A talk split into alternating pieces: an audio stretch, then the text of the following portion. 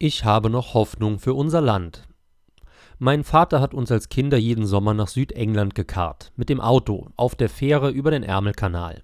Das klingt nicht nach Komfortreise, auch wenn wir einmal mit den Mountbatten Class SRN-4 Hovercraft übersetzen durften. Uns als Kinder war das wurscht, denn wir waren noch zu jung, um uns einen anderen Urlaubsort herbeizusehen. Also dümpelten wir mit dem Schlauchboot im Ärmelkanal, angelten erstaunlich zahlreich vorkommende gemeine Seespinnen und vergnügten uns auf unschuldigen englischen Dorffesten, wo man für fünf Pence (damals weniger als 20 Pfennig) Büchsen werfen und dabei auch noch Preise gewinnen konnte. Warum gerade England? Weil, und damit schließe ich den Urlaubsbericht ab, das Leben dort im Vergleich zur deutschen Heimat so unglaublich viel billiger war. Wie billig? Ich meine damit Portion Pommes für 50 Pfennig billig oder Schokoriegel für 20 Pfennig, umgerechnet. Falls sich einer unserer Leser nicht mehr an die D-Mark erinnert, der Pfennig ist oder war fast genau die Hälfte eines Eurocent wert.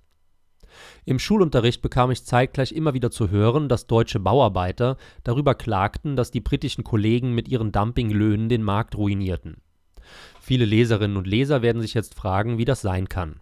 Ein Land, in dem die Dose Bier im Supermarkt so teuer ist wie bei uns eine halbe in der Kneipe, in dem man für eine Nacht im Hotel so viel bezahlt wie in Kroatien für eine ganze Woche all-inclusive und in dem die Mieten in den großen Städten nach menschlichem Ermessen schlicht nicht mehr zu bezahlen sind.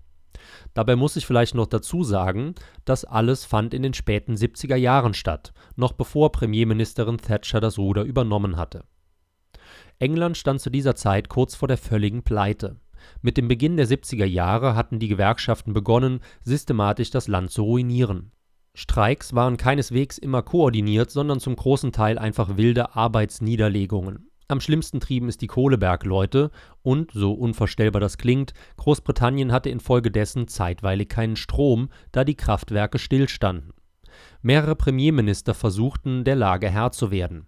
Die zwei letzten vor Thatcher, beide aus der linken Arbeiterpartei Labour, traten nach offenkundiger Unfähigkeit noch vor der Beendigung ihrer Amtsperioden zurück. Dieses Jahrzehnt nennen die Briten heute noch The Dark Ages. Wissenschaftliche Werke aus dieser Zeit, die sich mit Wirtschaft und Sozialem beschäftigten, betitelten einmütig Großbritannien als Land im Untergang im Winter 78 / 79 wurde die Lage dann so schlimm, dass Menschen erfroren und verhungerten. Weil die Männer der Abfallbeseitigung streikten, lagen Müllsäcke in den Straßen, Fabriken waren komplett ausgestorben und Sitzblockaden hinderten die Krankenhäuser daran, ihre Arbeit zu tun. Auch Totengräber tauchten nicht am Arbeitsplatz auf. Diese Zeitspanne ging mit typisch britischer Zurückhaltung als Winter of Discontent in die Geschichtsbücher ein Zeitgleich war die Labour Party innerlich zerstritten, weil vielen Parteimitgliedern das alles noch nicht sozialistisch genug war. Davon hatte das britische Volk allerdings endgültig die Nase voll und ermöglichte den Konservativen bei der Unterhauswahl im Mai 1979 einen Erdrutschsieg. Margaret Thatcher wurde Premierministerin Thatcher verlor keine Zeit. Sie beendete den Nachkriegskonsens, der ein künstliches Gleichgewicht zwischen Arbeiterpartei und Gewerkschaften auf der einen und konservativen und Arbeitgeberverbänden auf der anderen Seite garantieren sollte. Die Gewerkschaften wurden systematisch ausgehungert, was Thatcher den Beinamen Eiserne Lady einbrachte. Denn zunächst führte dies zu Rekordarbeitslosigkeit und noch mehr Armut alle Spuren des Keynesianismus wurden aus den Regierungsprogrammen getilgt, das heißt, die Geldpolitik wurde nicht länger zur Manipulation der Wirtschaft missbraucht. Es sind im Wesentlichen zwei Strömungen, die zur britischen Erfolgsgeschichte geführt haben. Die Köpfe der Briten waren nach dem Winter der Unzufriedenheit von allen sozialistischen Utopien gereinigt und die Wirtschaft durfte dank der durch Thatcher gelösten Fußfesseln das tun, was sie am besten kann: Konjunkturbelebung Heute würde uns in Deutschland eine Eiserne Lady zweifellos selber guttun. Eine teutonische Thatcher könnte auch hierzulande in wenigen Jahren die Kehrtwende schaffen. Bürokratieabbau, Deregulierung, damit einhergehend Beendigung der Kraftwerksstilllegungen, transparente Demokratie, Verhinderung von Korruption, Ächtung aller sozialistischen Ideen schon im Schulunterricht, klare Haltung gegen jegliche Zensur, freier Markt und so weiter Moderne Wirtschaftswissenschaftler predigen diese Grundsätze schon seit langem, und nicht umsonst wurde die deutsche Erfolgsgeschichte nach dem Krieg exakt auf diesem Fundament gegründet. Dieses Wissen ist keineswegs neu. Welchen Weg Großbritannien nehmen würde, war immerhin schon um die Jahrhundertwende bekannt, und zwar der vorletzten und vom 19. ins 20. Jahrhundert.